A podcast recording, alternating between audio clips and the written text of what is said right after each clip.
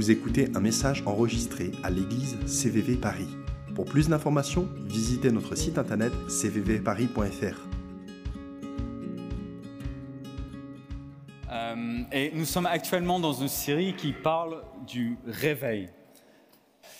Euh, et nous avons parlé de deux réveils euh, qui ont eu lieu dans le passé ces deux dernières semaines. Mais cette semaine, on va voir un, un sujet qui est plus d'actualité, c'est le réveil aujourd'hui.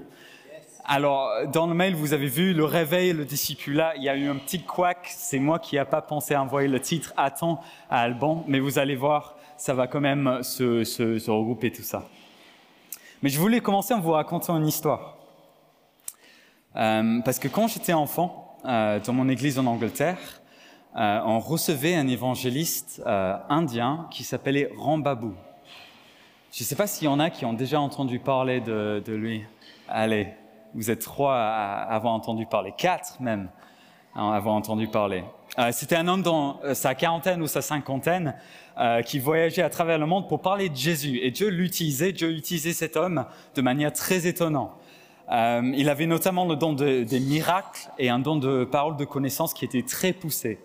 Il était capable de dire, euh, par exemple, en pleine réunion, euh, qu'il y a une femme qui s'appelle Marie dans la salle, qui a un pull rouge et qui a une maladie de la peau depuis cinq ans, et que le Seigneur veut euh, te toucher. Et étonnamment, une femme se lève, pull rouge, elle s'appelle Marie, elle a un problème au niveau de sa peau, et il prie pour la guérison de cette personne, et souvent ces personnes étaient guéries. Je me souviens aussi qu'il priait pour que les gens soient remplis du Saint-Esprit. Et euh, j'ai le souvenir très clair de son fils de 13 ans, je crois qu'il avait 13 ans, quelque chose comme ça, qui tremblait sous l'influence du Saint-Esprit alors qu'il recevait l'Esprit. Euh, ça m'a marqué quand je crois j'avais 7 ans, quelque chose comme ça à l'époque. Euh, donc moi, en tant qu'enfant, j'étais impressionné. Et à un moment aussi, j'avais l'impression que, que je recevais le Saint-Esprit parce que je me sentais un peu comme si j'avais un chaleur en moi. Je sais pas si ça vous dit quelque chose, parfois, quand le Saint-Esprit vient sur quelqu'un, il ressent une sorte de chaleur, une sensation de, de, de dans leur corps qui, euh, qui est une manifestation de l'Esprit. Et en tout cas, moi, je, je croyais que c'était ça, donc je me suis retourné vers un ami et j'ai levé mon t-shirt et je lui ai dit, regarde, j'ai chaud, même quand je lève mon t-shirt. Bref, j'étais jeune. Mais j'ai vraiment fait ça. Et ces événements avec Rambabou, cet évangéliste venant de l'Inde, euh, m'ont marqué. Euh, et sur plusieurs choses, mais une des choses, et c'est un peu l'introduction de ce message ce soir, c'est que j'ai appris avec ça que Dieu n'était pas que à l'œuvre dans mon église, ou dans ma ville, ou même dans mon pays, ou dans l'Occident tout entier, mais que Dieu était bien à l'œuvre partout dans le monde et que Dieu suscitait même des, euh, de, des, des réveils et des actions de son Saint-Esprit ailleurs dans le monde qui étaient encore plus impressionnants de ce qu'on voyait dans euh, l'Angleterre à l'époque, là où j'étais, ou dans l'Occident. Et ça m'a marqué. Ça m'a marqué cette idée que nous pouvons apprendre, et nous devons apprendre, de croyants de pays qui ne sont pas comme les nôtres. Vous savez, parfois, euh, sans vraiment faire exprès, on peut croire cette chose qui est que bah, Dieu n'est que vraiment à l'œuvre dans mon église. Dieu n'est que vraiment à l'œuvre là où moi je, je, je vois, mais c'est pas vrai. Dieu est à l'œuvre partout dans le monde. Et à l'inverse, parfois on croit que Dieu n'est pas à l'œuvre dans le monde parce que la foi semble être en déclin dans notre pays ou euh, partout en Occident, quelque chose comme ça, alors que c'est très très loin de la réalité euh, partout dans le monde. J'ai juste deux exemples que je vais vous donner pour un peu illustrer ce que je veux dire par ça. Euh, premièrement, c'est l'exemple de la Chine. Je ne sais pas si ça vous dit quelque chose. Il y a encore euh, 20 ans, c'était un pays qui était extrêmement fermé à l'Évangile. C'était un pays où c'était interdit euh, d'avoir une Bible sur soi. C'était interdit de, pratiquer la, religion chrétienne. Et euh, le pays était voilà durement fermé il y avait très peu de croyants, il y avait une grande persécution. Et les églises de maison qui cherchaient à trafiquer des Bibles et des choses comme ça étaient persécutées euh, très durement. Et pourtant, euh, il y a eu une étude récente du Pew Research Center euh, qui a cherché à recenser le nombre de chrétiens qu'il y a aujourd'hui en Chine. Et j'étais étonné de voir le montant. Il y a à peu près, apparemment, 67 millions de personnes qui sont chrétiens aujourd'hui en Chine. C'est le même nombre de personnes que la population de la France. Je sais pas si... Amen. Voilà. C'est autant euh, de personnes qui sont là en France, quoi. C'est énorme. Il y a 20 ans, peut-être ils étaient un million, quelque chose comme ça, cachés dans les îles souterraines. Et aujourd'hui, il y a une foule de gens déjà qui croient en Jésus en Chine. Dieu est à l'œuvre dans le monde. Un autre exemple, en Iran, un pays musulman dirigé par les autorités religieuses. Là-bas, se convertir au christianisme est interdit par la loi si tu es musulman et tu risques une peine de prison. Voilà, sympa. Euh, et pourtant, euh, selon le Christian Broadcast Network en 2018, voilà une citation qu'ils ont dit, ils disent Le christianisme croît plus rapidement dans la République islamique d'Iran que dans tout autre pays du monde. Waouh, c'est impressionnant. Et quelques chiffres pour, pour un peu comprendre ça. Euh, selon les portes ouvertes, euh, ils ont estimé en 2013 qu'il y avait à peu près 370 000 chrétiens d'arrière-plan musulmans dans le pays. Donc 370 000, euh, c'est déjà énorme pour un pays qui est très fermé à l'évangile. Mais en 2020, ils ont recensé autour de 720 000 euh, croyants aujourd'hui en Iran, en 2020 déjà. C'est x2 en 7 ans. X2 en 7 ans. Et pour donner un peu de contexte, en France, on est environ 600 000 euh, évangéliques. Il y, a, plus de personnes qui, qui sont activement dans la foi dans un pays qui est fermé à l'évangile en Iran qu'aujourd'hui ici en France, chez les protestants en tout cas, les évangéliques pour être précis. Voilà, on assiste à une explosion du nombre de croyants en Iran aujourd'hui dans les églises souterraines et sous les radars des autorités. C'est impressionnant. Dieu est à l'œuvre dans le monde aujourd'hui. Et l'Esprit de Dieu souffle et réveille les hommes aux quatre coins du monde aujourd'hui. On a parlé des Huguenots il y a un certain temps ici en France, on a parlé des Wesley, euh, les Wigglesworth, ces grands hommes de réveil, ces personnes qui ont vécu le réveil par le passé. Et peut-être qu'aujourd'hui, les grands hommes, les grandes femmes de réveil sont justement ces rambabous en Inde, c'est les hommes et les femmes de foi en Iran, c'est les hommes et les femmes de foi en Chine qui sont les grands hommes et femmes de foi du réveil aujourd'hui dans le monde. Et nous devons apprendre d'eux. C'est ça un peu le début de ce message. Et donc nous allons parler du réveil aujourd'hui. Et comme je vous ai dit, il y avait un petit couac dans le mail, c'est de ma faute. Euh, le titre était Réveil des là, mais on va surtout voir, et j'ai surtout envie de nous décrire un peu la réalité du terrain des réveils d'aujourd'hui. Que nous puissions un peu nous imprégner de ce qui se passe et que nous puissions apprendre du courage et de la détermination qu'on voit chez ces personnes qui se lèvent pour Christ dans le monde aujourd'hui. OK? Donc juste un avertissement, euh, ça va être un peu challengeant pour nous euh, ce soir. Ça va nous challenger parce que les choix que font certaines de ces personnes euh, pour Jésus sont impressionnants et parfois face à la persécution, ils prennent de grands risques et ça va nous mettre un peu au défi au niveau de notre foi. Juste le, le spoiler pour que vous preveniez un tout petit peu. Mais je pense que nous allons être aussi encouragés. Encouragés parce que ce sont finalement des hommes et des femmes comme nous. Et si nous apprenons de eux et de ce que Dieu est en train de faire dans le monde, nous pouvons peut-être nous aussi commencer à voir les prémices d'un réveil aujourd'hui en France, dans notre pays. OK? Vous êtes prêts? Allez, c'est parti. Nous allons voir ça à travers surtout le réveil souterrain qui se passe au Bangladesh. Okay, donc on a une petite carte pour vous montrer où c'est le Bangladesh. Euh, donc c'est à l'est de l'Inde. C'est un pays de 165 millions d'habitants, donc environ 2,5 fois la France. Euh, et c'est un pays qui est majoritairement musulman. Okay. Selon les chiffres officiels du gouvernement, euh, 89% du pays serait musulman. Okay 89%. Et 10%, ou 9-10%, quelque chose comme ça, serait hindou. hindou ce qui laisse euh, moins de 1% qui sont euh, les autres religions, et on inclut les chrétiens dedans. Donc, au premier vue, le Bangladesh, ce n'est pas un pays où il se passe grand-chose euh, pour la foi chrétienne, et ce n'est pas forcément un pays très propice à l'évangile, vu la majorité musulmane.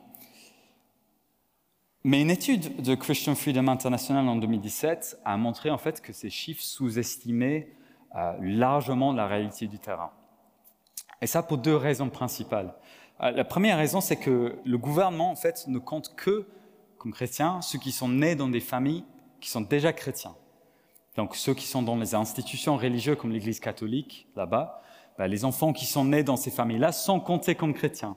Par contre, si tu es musulman et que tu as donné ta, tu, as mis ta foi en Jésus-Christ, tu n'es pas compté. On considère que ça ne peut pas arriver. Donc, première chose qui, nous donne une visibilité un peu euh, réduite sur ce qui se passe sur le terrain. Et deuxièmement, euh, l'explosion du nombre de croyants dans ce pays se passe en fait dans les églises souterraines, dans les villages, là où euh, les autorités ils regardent pas trop là où ce sont ceux qui sont un peu mis de côté dans la société. C'est là où se passe aujourd'hui le réveil au Bangladesh. Et euh, il est très difficile en fait de savoir vraiment ce qui se passe sur le terrain parce que c'est les églises souterraines et faire des statistiques fiables, bah, c'est pas vraiment possible. Mais selon certains témoignages sur le terrain, il y a même quelqu'un qui a osé dire euh, 10% de la population serait devenue chrétien. En tout cas, dans certaines régions du pays. Et ça explique un peu l'impression qu'ont ceux qui sont sur le terrain, sur, le nombre de conversions, le nombre de personnes qui se tournent vers Jésus. Et peu importe finalement les chiffres exacts, ce qui est constaté, c'est des conversions de masse avec des centaines et des centaines de musulmans qui mettent la foi en Jésus-Christ régulièrement, et ça depuis maintenant un bon nombre d'années. Euh, j'ai réussi à trouver quelques témoignages de ce qui se passe là-bas. J'ai vraiment cherché à trouver des sources fiables euh, dans lesquelles nous pouvons faire confiance. Et donc, euh, je vais vous lire deux petits témoignages, témoignages, là, puis on va essayer de commencer à étudier bah, qu'est-ce que nous pouvons apprendre de ça et voir dans la Bible aussi comment euh, on peut appliquer ça à nos vies. Donc, le premier témoignage, c'est le pasteur Kalek, qui a 60 ans. C'est un ancien musulman.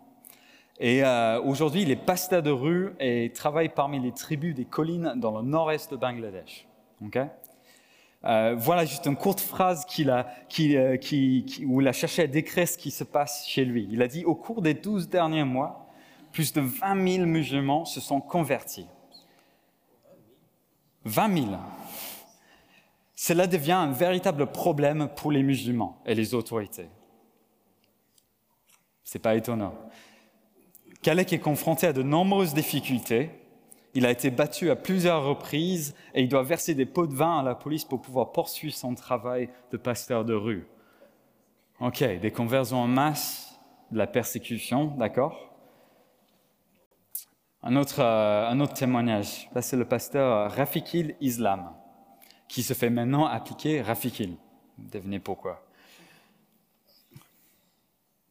Depuis sa conversion au christianisme, il dirige une église regroupant 25 euh, autres convertis dans un village qui s'appelle Badj. Badj, quelque chose comme ça, désolé. Euh, ils se réunissent dans une église de maison, et lui, il s'est converti en 2007. Citation très courte, Je me suis converti pour obtenir la vie éternelle en Jésus-Christ. Amen, il a raison. Après la conversion d'Arafikin, sa boutique et son commerce de thé lui ont été retirés. Il a été renié par sa famille. Peu après sa conversion au christianisme dans son village, il a partagé l'évangile avec des amis. Et deux imams l'ont surpris en train de parler du christianisme au marché et l'ont attaqué.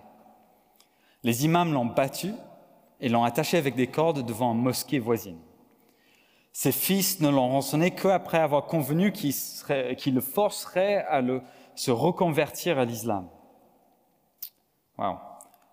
Après que ses fils n'aient pas réussi à le ramener à la religion musulmane, ils ont battu leur père presque à mort. Ils ont pris tous ses biens et l'ont laissé mourir. Mais il n'est pas mort.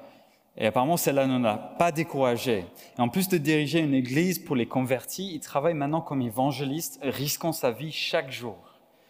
Rafiki l'a déclaré au CFI, de nombreux musulmans se convertissent, principalement dans les zones rurales. Dans le village rural de Rafikil, il a vu plus de 700 musulmans se convertir au cours des 24 derniers mois. 700 personnes qui se convertissent dans un petit village euh, dans la campagne, c'est pas rien. Hein. C'est immense, ça peut faire une proportion assez élevée de, la population du village. Il a déclaré aussi, filles, de plus en plus de gens se convertissent chaque jour. Bien que persécutés, nous prêchons la bonne nouvelle. J'ai juste envie de dire euh, d'abord, euh, quel courage, quel courage, risquer sa vie pour Jésus, quoi. J'ai quelques images que vous avez vues là. Euh, c'est juste pour vous illustrer un tout petit peu le, contexte de ces hommes dont on vient de parler. En haut à gauche, on a un jeune garçon qui donne Bible à un policier dans un village. Euh, c'est quelque chose de très risqué voilà, pour un policier d'accepter une Bible comme ça et de mettre sa foi en Jésus-Christ. Donc c'est courageux, c'est pour ça qu'on ne voit pas son visage. À droite, c'est une, jeune femme apparemment qui s'est convertie, euh, donc peu après l'étude qui a été menée. Euh, apparemment, elle va régulièrement à l'encontre de musulmans pour partager sa foi. Elle est jeune, quoi. C'est courageux de, sa part. En bas à gauche, on a un pasteur euh, d'un village à droite qui donne un certificat de baptême à un, à un, musulman qui vient de mettre sa foi en Jésus-Christ. Et puis à droite, on a une image d'une église qui se rassemble. Je pense que c'est une église qui est plutôt organisée par rapport à la réalité de beaucoup d'églises là-bas. Mais c'est juste pour vous donner une idée. Voilà, on est dans un contexte de petite église qui se réunit dans les maisons, dans des petites salles. Et euh, ce sont ces gens-là dont on vient de parler. Et quel courage euh, ces messieurs. Euh, vous savez, dans, la religion musulmane, la persécution vient souvent tout de suite pour, pour, les personnes de cet arrière-plan, parce que la persécution vient de la famille d'abord. Ce qui se passe souvent, c'est soit la famille n'est pas du tout content et donc ils viennent affronter la personne et ils viennent complètement changer leur rapport avec la personne en étant euh, dur avec eux en leur demandant de se reconvertir à l'islam. Euh, parfois, ils renient même euh, ces personnes qui donnent leur foi mettent la foi en Jésus. Et puis au niveau des quartiers dans lesquels vivent des personnes, les, les, amis, les collègues, les personnes autour renient souvent aussi ces personnes. Et leurs enfants sont souvent assujettis à des, menaces à l'école, des choses très difficiles. Et c'est des choses qui se passent au Bangladesh, c'est des choses qui se passent en France aussi. Quand quelqu'un de cet arrière-plan met la foi en Jésus, ça peut être compliqué, la persécution vient souvent très rapidement de la part de la famille. Donc c'est un peu de contexte pour que nous comprenions ce que ces gens vivent. Mais ce qui me frappe dans le témoignage de ces deux hommes, c'est qu'ils sont prêts à tout perdre pour avoir Jésus. Et ça me fait souvenir ces versets euh, en Matthieu 13, 44, qui, où c'est écrit, on a le verset là. Euh, le royaume des cieux ressemble à un trésor enfui dans un champ. Un homme le découvre, il le cache de nouveau, s'en va, débordant de joie, vend tout ce qu'il possède et achète, et achète ce champ. Et cet homme Rafiki dont on vient de lire le témoignage, qu'est-ce qu'il a fait? Il a découvert Jésus. Il a découvert son enseignement, il a découvert qu'il pouvait avoir la vie éternelle en Jésus-Christ et l'assurance de la vie éternelle en Jésus-Christ. Il a découvert ce trésor dont parle ce texte et par choix, sachant ce qu'il allait peut-être lui arriver, il a décidé de plutôt de risquer à tout perdre pour avoir Jésus que de ne pas avoir Jésus. Il a trouvé ce trésor dans le champ, il a tout vendu pour avoir ce trésor. Tout perdre pour avoir Jésus. Vous savez, euh, on se pose souvent la question de pourquoi c'est dans les pays où il y a de la persécution qu'on voit de si grand nombre de personnes se tourner vers Jésus. Ça ne semble pas toujours euh, intuitif à, première vue. Mais je pense simplement c'est que les personnes dans ces pays qui se convertissent, qui donnent leur vie à Jésus, ils ont vraiment saisi la valeur qu'a Jésus, la valeur qu'a son enseignement, la valeur qu'ont ses promesses. Ils ont trouvé un trésor qui valait la peine d'être persécuté. Et quand on fait ce choix, voilà, on ne peut pas avoir de demi-mesure. On ne peut pas être un chrétien à 50%. Quoi. Euh, c'est soit c'est 100%, soit c'est 0%, mais on ne peut pas juste y aller à moitié parce que le prix est trop élevé. Soit tu es dedans, soit pas. Et je pense que c'est ce type de foi affermie, convaincu, enraciné, qui donne envie à d'autres à leur tour de mettre la foi en Jésus-Christ. Et c'est ce courage que portent ces hommes et ces femmes qui donne envie, en fait, à suivre Jésus. Et donc, on assiste à de nombreuses personnes qui se convertissent dans ces pays. Et la question pour nous, naturellement, qui vient, c'est que est-ce que nous aussi, on aime Jésus à ce point? Est-ce que nous aussi sommes prêts à suivre Jésus et que ça nous coûte? C'est la première question qu'on peut se poser. Vous savez, je pense que beaucoup d'entre nous, hein, beaucoup d'entre nous, différemment de ce qu'on pourrait entendre parfois, euh, sont prêts en fait à risquer des choses pour Jésus. Je pense que beaucoup d'entre nous auront du courage le jour où on se fait persécuter pour notre foi. Je pense que certains d'entre vous, vous êtes plus forts que ce que vous croyez encore, et que vous serez étonnés du courage que Dieu vous donnera face aux difficultés. Ça, je pense, c'est vrai par rapport à beaucoup d'entre nous ici. Mais il y a peut-être aussi certains d'entre nous qui se disent, bah, je pense que ma foi est trop faible pour faire face à de la persécution, pour faire face aux difficultés. Et euh, vous vous sentez un peu, comme Paul dit en Éphésiens 4, euh, un peu ballotté comme des barques par des vagues et emporté ça et là par le vent. Euh, vous vous sentez pas stable et enraciné dans votre foi. Et ce n'est pas un, souci, mais j'ai envie de vous exhorter à faire euh, deux choses. Euh, si vous sentez que ça c'est vous, si vous sentez déjà que, ouais, si la persécution vient, je ne sais pas comment je me tiendrai, moi. Parce que Dieu, il nous appelle à une ferme assurance de notre salut. Il nous appelle à mettre tout notre espoir en lui. Il nous appelle à tenir fort en lui, debout, sur nos deux pieds, dans la maturité, dans la foi. Et c'est ça l'appel pour chacun d'entre nous. Donc deux choses un peu pour nous aider si on sent un peu faible dans notre foi. Premièrement, c'est, des choses très simples, mais importantes. Vous appliquez, de vous appliquer à l'enseignement de la Bible et l'enseignement de Jésus. De vous mettre à étudier la Bible pour vous-même. Si vous sentez faible dans votre foi, ouvrez la Bible, que ce soit sur le téléphone, que ce soit en papier, et lisez ce que Jésus a dit. Étudiez ce qu'il a dit. Apprenez pour vous-même ses promesses, ses enseignements, tout ce qu'il a de prévu pour toi. Creuse la Bible toi-même. Ne dépend pas de moi, ne dépend pas de d'autres enseignants, ne dépend même pas de, vos voisins ici assis à côté de vous. Creusez pour vous-même la parole de Dieu. Découvrez pour vous-même. Et puis ensuite, appliquez-vous à l'enseignement de l'Église. Appliquez-vous à l'enseignement de hommes et de femmes de foi qui viennent vous exhorter, qui viennent vous encourager à grandir dans la foi. Appliquez-vous à l'enseignement de Jésus-Christ. Ça vous aidera à vous affirmer dans votre foi, à tenir fort dans les temps de détresse. Vous savez, une des meilleures choses à faire si vous vous trouvez souvent euh, ballotté par le vent, comme on dit, euh, c'est de connaître par cœur des versets de la Bible. Une difficulté vient, je connais ici la parole de Dieu et je fais face à la difficulté avec les promesses de Dieu qui sont stockées là, prêtes à être utilisées. Appliquez-vous à l'enseignement, c'est la première chose. Et deuxième chose, j'aimerais vous exhorter, si vous vous sentez faible dans votre foi, de persévérer dans le fait de vivre votre foi en communauté. Ça semble bête, mais la foi chrétienne, souvent, on imagine que c'est une foi que nous vivons personnellement, chacun dans son cœur avec Dieu. Et c'est vrai, nous vivons dans l'intimité de notre chambre, une communion avec Dieu, c'est vrai, mais nous devons aussi nous appliquer au fait de nous rassembler et vivre notre foi ensemble. C'est ce que les, Écritures nous enseignent. Nous avons besoin, comme disait un peu Marlène, euh, des uns et des autres. Nous ne pouvons pas tenir quand les choses deviendront difficiles dans notre vie perso ou au niveau de la nation pour la foi. Nous ne pouvons pas tenir si nous n'avons pas la communauté autour de nous. Il y a une parole qui dit dans la Bible de, ne pas abandonner le fait de se, rassembler, se rassembler.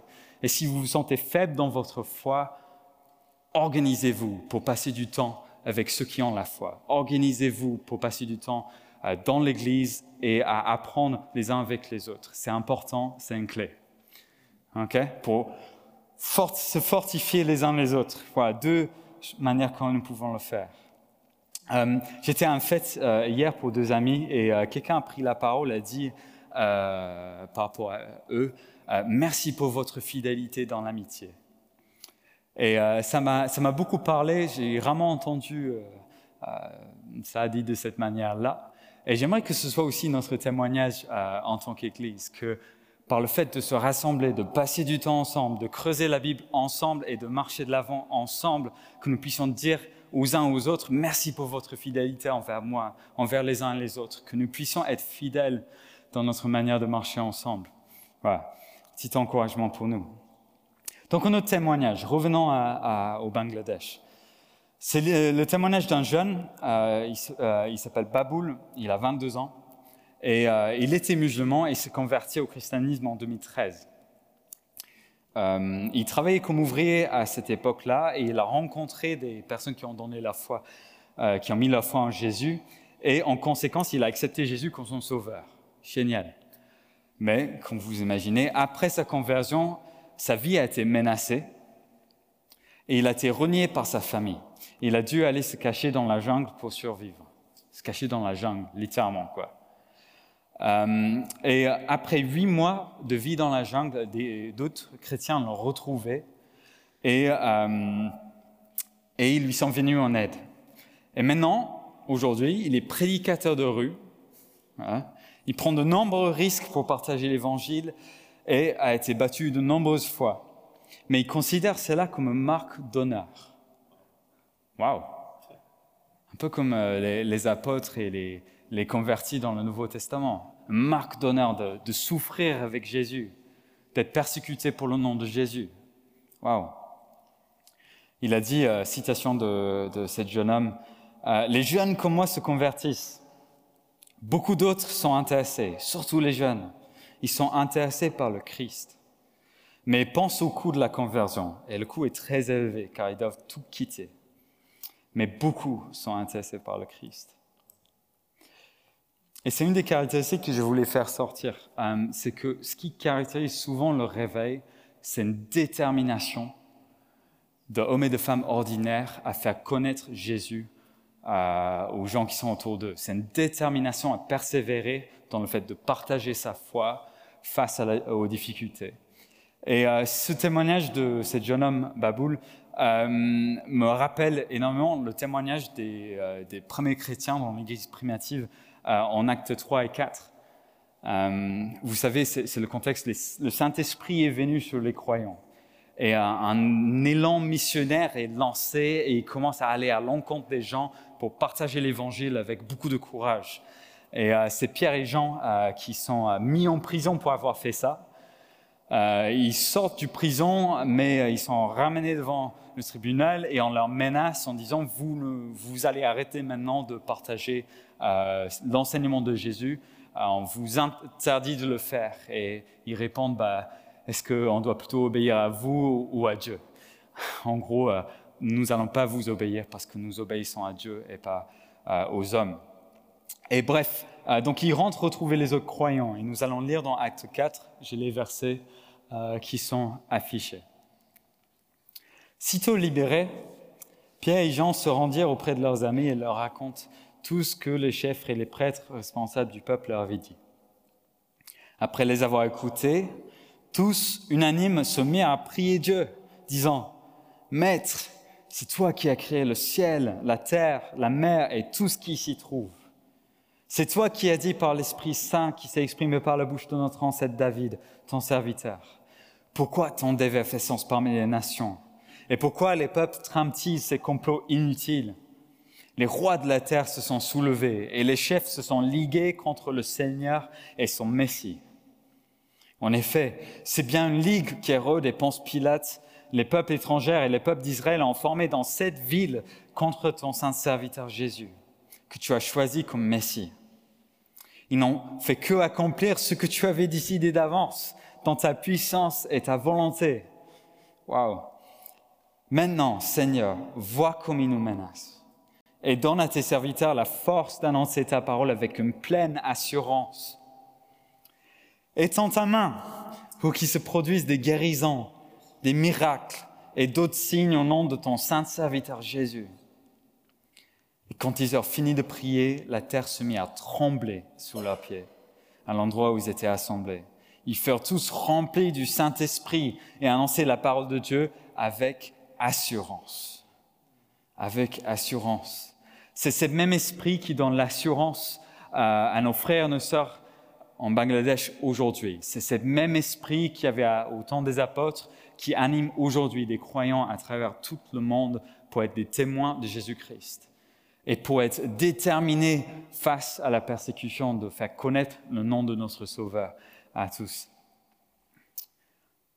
Et Dieu permet, Dieu les permet à continuer à le faire. C'est ça qui est dingue. À chaque fois, c'est une histoire de, quelqu'un qui se fait persécuter, qui revient, qui devient pasteur de rue ou qui, essaie de parler au marché de, sa foi en Jésus-Christ, qui se retrouve encore battu et pourtant continue à prêcher la bonne nouvelle en Jésus-Christ.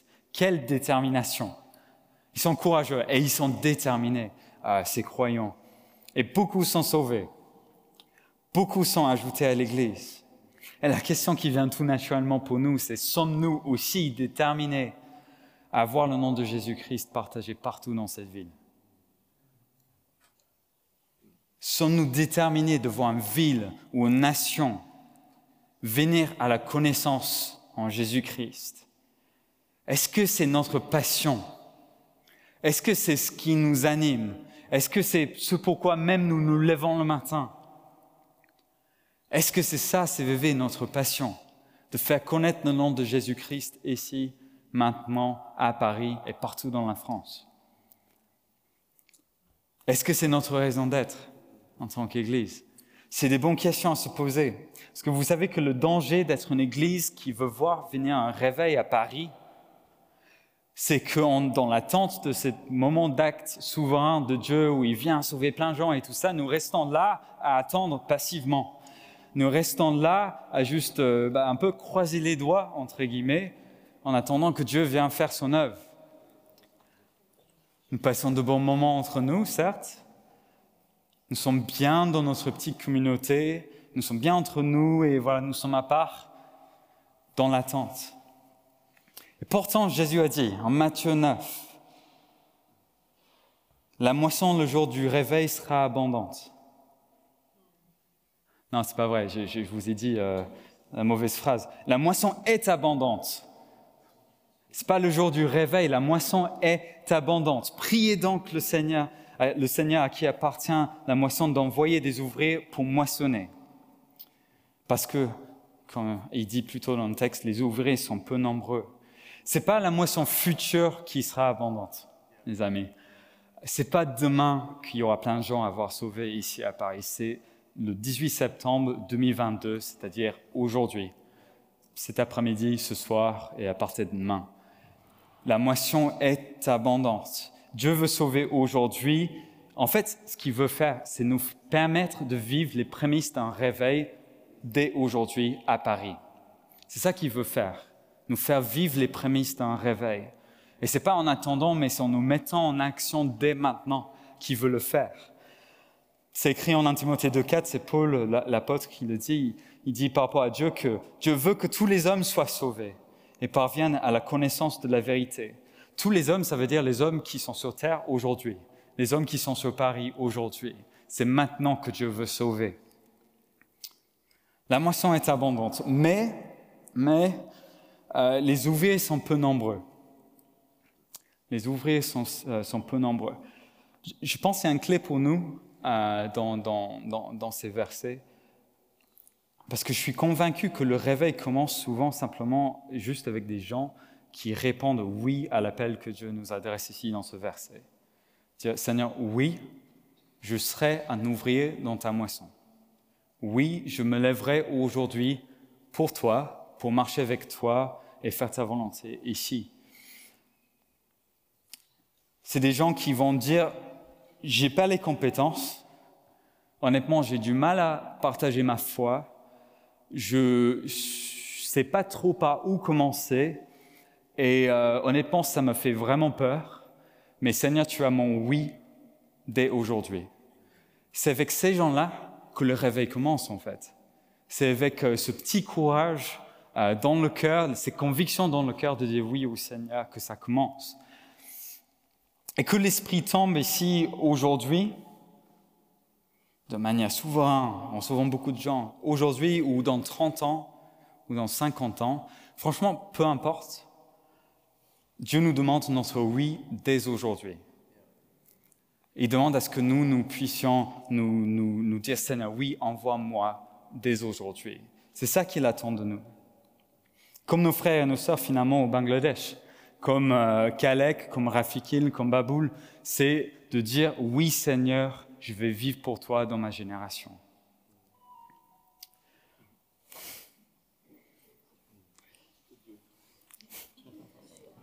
C'est Dieu, il, il est là. Allô? Pense honnêtement, euh, et c'est un petit moment euh, d'échange, euh, un cœur à cœur entre nous ce soir, je pense honnêtement que nous vivons souvent une fois bien trop confortable en Occident. Et personnellement, et puis aussi pour nous en tant qu'Église, je suis travaillé par notre amour pour le confort. Euh, et euh, je trouve, ça, ça, fait un peu trop longtemps depuis qu'on a dû se dire en tant qu'Église, mince, comment est-ce qu'on va faire pour former tous ces nouveaux croyants qui sont dans l'Église? Comment est-ce qu'on va faire pour les apprendre ce que c'est de marcher avec Jésus? Parce qu'ils ne connaissent pas grand-chose à la fois en Jésus-Christ. C'est quand la dernière fois qu'on a vraiment dû se dire, mais mince, on n'a pas assez de gens, comment est-ce qu'on va s'organiser entre nous pour faire ça? Ou par exemple, comment va-t-on faire pour préparer tous ces gens au baptême? Ils veulent tous se faire baptiser, mais on veut bien les expliquer certains trucs par rapport à la foi. Bah, comment on va faire? Qui va le faire? Qui va se lever pour aller voir ces gens en semaine? Ce type de question, ou encore une autre question qui est très pertinente pour nous à Paris 7. Euh, est-ce qu'il faut qu'on enlève le vin de l'apéro parce que maintenant des STF viennent, qui ont eu des problèmes avec l'alcool par le passé, et pour qu'ils puissent participer au culte et apprendre qui est ce Jésus-Christ, ben, on peut se priver du vin à la fin du culte. Parce qu'on veut qu'il soit là, on veut qu'il puisse entendre l'évangile et devenir des, disciples de Jésus-Christ. C'est quand la dernière fois qu'on a dû se poser des vraies questions qui nous ont dérangés. Et je suis travaillé par ça. Euh, c'est cette question, j'ai écrit dans mes notes. C'est quand la dernière fois, en fait, finalement, qu'on a dû radicalement réorganiser nos vies pour nous adapter à ce que Dieu est en train de faire. Vous savez, euh, dans la vie, souvent, on a le club, par exemple, de tennis ou le club de foot dans lequel on est impliqué. Ce sont des bonnes choses. Hein.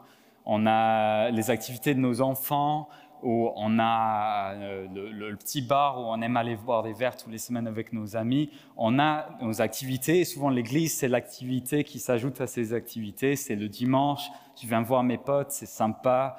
Euh, mes enfants peuvent voir d'autres enfants de leur âge, c'est bien chouette. Euh, et euh, voilà, j'aime Dieu, j'aime louer Dieu et tout ça, mais on le traite comme une activité de plus dans notre vie. Et un peu le, ce qui doit nous travailler, c'est cette idée qu'en fait, peut-être nous, nous adaptons Dieu autour de nos vies un peu trop et que nous devons adapter plutôt nos vies autour de Dieu et ce qu'il veut faire. Et je ne veux pas nous culpabiliser à ce sujet. Peut-être qu'il y en a certains qui commencent à se dire Ah ouais, il est un peu dur euh, ce soir, Ben. Euh, Peut-être qu'il y en a qui se disent Mince, oui, je ne suis pas un bon chrétien parce que je ne fais pas ceci, je ne fais pas cela. Ce n'est pas le but ce soir. Si vous commencez à vous sentir coupable, ce n'est pas la volonté de Dieu. Il ne nous appelle pas à la culpabilité. Par contre, par contre euh, je pense que c'est important que nous soyons honnêtes les uns les autres par rapport au coût d'un réveil par rapport au coût d'un mouvement de Dieu, ce que, ça va vouloir dire pour nos vies, ce que ça va vouloir dire pour notre temps. Euh, parce qu'il ne faut pas qu'on se fasse d'illusions en fait sur la facilité des choses. Euh, si demain il y a 1000 personnes qui donnent la vie à Jésus et que dans cette église on doit former 100, ben, c'est autant de gens que, nous. Ça veut dire que ben, ce n'est pas avec euh, cinq anciens qu'on va réussir à former tout le monde. Donc en fait, finalement, chacun devient euh, quelqu'un qui doit former un autre chrétien, et puis d'autres nouveaux chrétiens, ils arrivent, et donc ces petits chrétiens qu'on a dû former, bah, ils doivent commencer à former d'autres, et ça va nous coûter en termes de temps. Ça va nous coûter en termes d'énergie, ça va demander de nous réorganiser nos vies. C'est ça aussi le coût d'un réveil. Mais n'ayez pas peur parce que je pense que je pense que ça va être un joie pour nous. Je pense que ça va être quelque chose de très paisible pour nous aussi, parce que l'Esprit de Dieu sera sur nous pour faire ça. Mais que nous ne fassons pas d'illusions sur ça. Je pense que ça va nous aider à comprendre d'autant plus ces versets qui disent de nous préoccuper d'abord du royaume de Dieu et de la justice de Dieu. Bah oui, préoccuper d'abord du royaume de Dieu, bah, former des nouveaux croyants, euh, être acteur dans le réveil qui viendrait à Paris, bah ouais, ça, ça va nous préoccuper un tout petit peu. On va mieux comprendre ces versets. Sommes-nous prêts à donner notre oui à Dieu dès aujourd'hui? C'est ça la question. C'est ça la question. Il ne s'agit pas de se culpabiliser, mais il s'agit d'être vrai les uns les autres.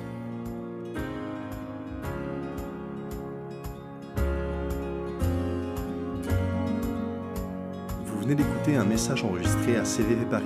Pour plus d'informations, visitez notre site internet cvvparis.fr.